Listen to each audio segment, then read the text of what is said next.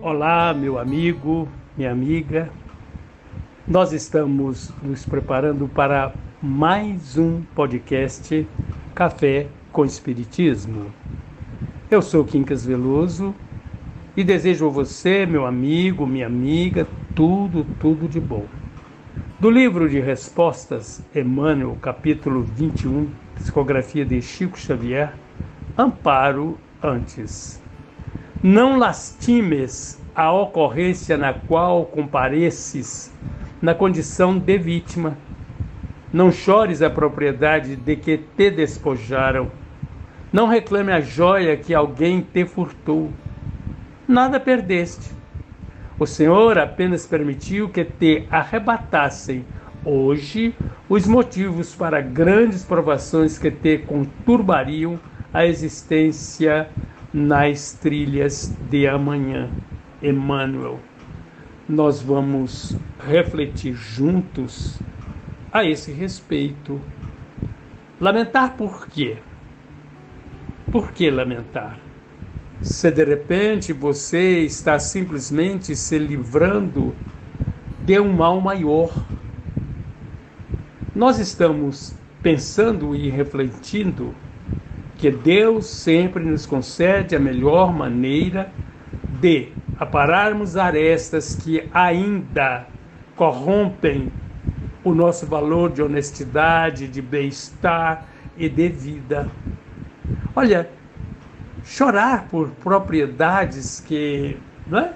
Imagine, vamos imaginar um fato assim que é até normal acontecer aqui na Terra. Conquanto não seja normal, é normal o acontecimento pela quantidade exorbitante que ocorre heranças.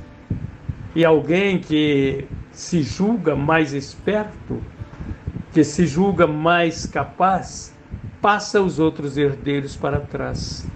E aí, lamentavelmente, alguém se prosta no desânimo, porque fala: não, nós tínhamos que ganhar mais terra, mais ações, mais propriedades, é, enfim, é aquela vida de dificuldade porque está sempre reclamando e colocando o usurpador na condição de criatura endemoniada. Mas isso não resolve. Olha, o Emmanuel ele diz assim: não reclames a joia que alguém te furtou. Nossa, paremos e pensemos um pouquinho. Imaginemos que alguém chegue para você, meu amigo, minha amiga, ele dirija a seguinte pergunta: Qual foi a maior alegria que você teve na vida? Qual foi a maior decepção, o maior agravo que você teve e passou pela vida? Provavelmente você pode até dizer: não, eu não tive nada, olha que coisa boa. Os momentos de alegria foram normais, comuns. Mas alguém vai dizer assim: nossa, eu fiquei tão feliz no dia que ganhei sozinho na Mega Sena. O outro pode dizer assim: nossa, mas fiquei tão feliz, tão feliz no dia do meu casamento. E aí a decepção vem.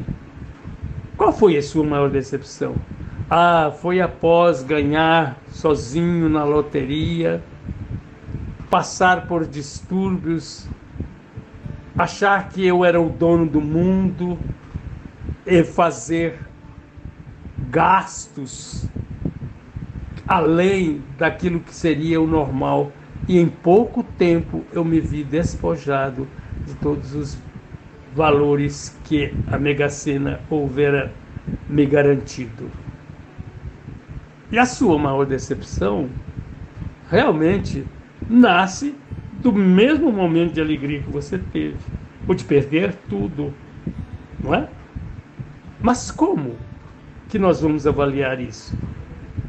Depende de quem as nossas alegrias, a nossa satisfação de viver. Depende exclusivamente de nós e da maneira com que encararmos a própria vida.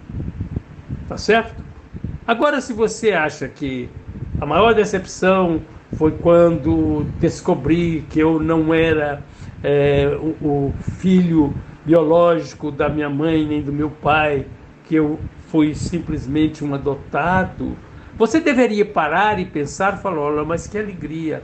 Houve alguém que, a despeito de não ter consanguinidade nem obrigações para comigo, assumiu-me, dando-me a oportunidade de estudar, de alimentar, de ter um teto e de viver.